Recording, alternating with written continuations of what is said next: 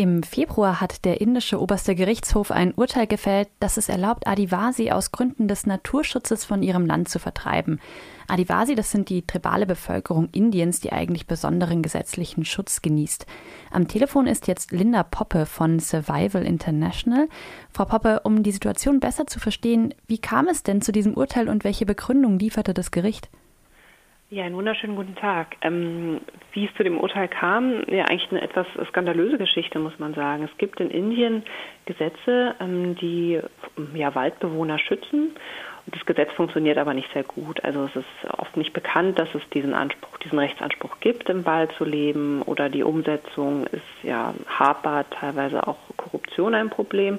Auf jeden Fall gibt es viele Waldbewohner, die ja, es nicht geschafft haben, unter diesem ja, unter diesem Gesetz ihre Rechte geltend zu machen. Daraufhin haben Naturschutzorganisationen geklagt und gesagt, naja, also wenn die das jetzt nicht bestätigt bekommen haben, dann sollten die den Wald verlassen. Und das oberste Gericht, ähm, ja, das hat dann auch auf ein Statement der Regierung gewartet. Die hat sich aber gar nicht dazu bemüht, aufzutauchen und die Rechte der Indigenen zu verteidigen. Und so wurde dann entschieden, dass es Vertreibungen geben soll aus diesen Waldgebieten und zwar für alle Leute, ähm, die es nicht geschafft haben, unter diesem, ähm, unter diesem Gesetz ihre Rechte geltend zu machen. Naturschutz ist ja jetzt prinzipiell erst einmal eine gute Idee, gerade dort, wo es noch Urwälder gibt. Das stimmt. Ähm, das steht auch nicht, äh, und das ist, glaube ich, eine wichtige Botschaft, nicht im Gegensatz zu den Rechten indigener Völker, die sich immer wieder als die besten Naturschützer etabliert haben. In Indien gibt es zum Beispiel ein indigenes Volk, die Soliga, die als eines der einzigen es geschafft haben, ähm, ihren Anspruch auf ihr Land durchzusetzen und auf ihrem Land bleiben zu dürfen, obwohl es ein Tigerschutzgebiet ist. Und genau in diesem Gebiet ist die Zahl der Tiger auch überproportional gestiegen. Und es gibt viele andere Beispiele, wo man sieht, dass es kein Gegensatz ist, wenn äh, Indigene in Gebieten wohnen und Naturschutz betrieben wird. Und unserer Ansicht nach ist es sogar eine schlechte Idee, Naturschutz mit Vertreibung zu verbinden, weil natürlich die lokale Bevölkerung ja dann zu Feinden des Naturschutzes gemacht wird.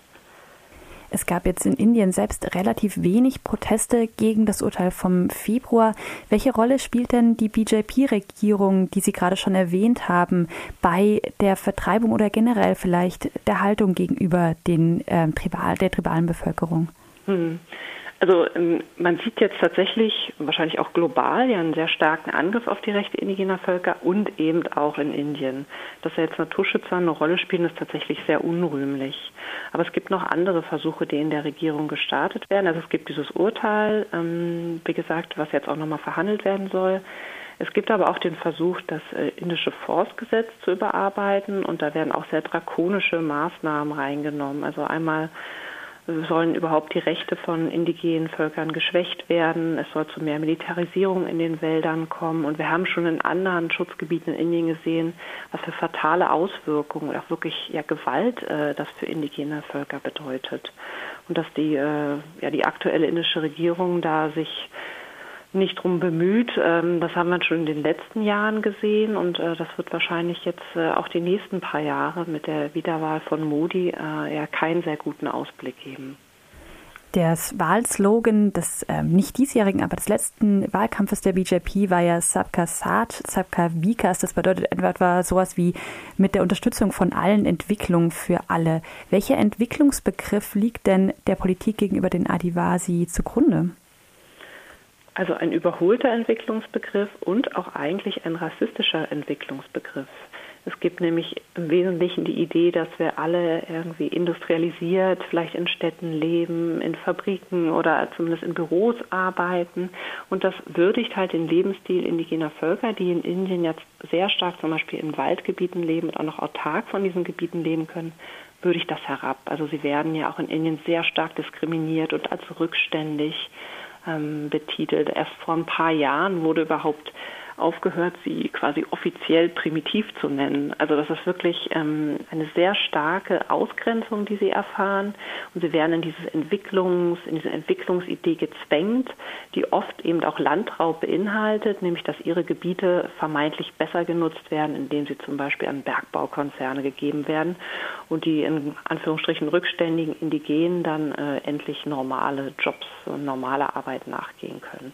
Faktisch bedeutet das natürlich, dass sie ausgegrenzt ausgegrenzt werden, dass die Lebenserwartung sinkt, dass sie Gewalt und Ausgrenzung erfahren und natürlich, dass ihre Mitbestimmung einfach komplett ignoriert wird. Sie haben gerade schon erwähnt, der, ähm, das Urteil wird am 24. Juli noch einmal verhandelt. Worum geht es dabei konkret, beziehungsweise was lässt sich von dieser Verhandlung erwarten?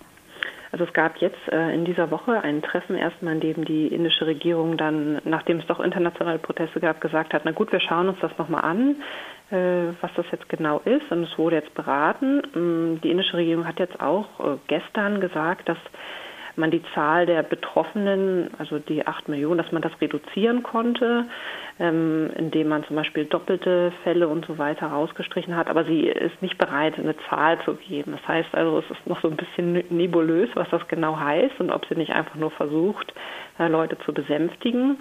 Ähm, und dieses Verfahren wird jetzt halt im Juli nochmal aufgenommen, es wird nochmal diskutiert, die Regierung hat nochmal die Gelegenheit, sich dazu äußern. Und dann wird halt wieder entschieden, was passiert denn jetzt. Ähm, bedeutet das weiterhin, dass Leute vertrieben werden müssen? Ob das jetzt acht Millionen sind oder weniger, ist ja eigentlich egal. Das Schicksal betrifft ja trotzdem die Menschen. Und ähm, ja, muss man schauen. Also die Regierung könnte natürlich auch sich hinstellen und sagen, wir haben auch Gesetzgebung, die indigene Völker schützt. Ob das passiert, äh, ja, bleibt abzuwarten. Wahrscheinlich eher nicht.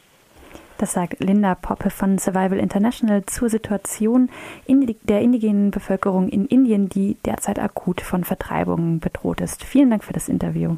Ja, sehr gern.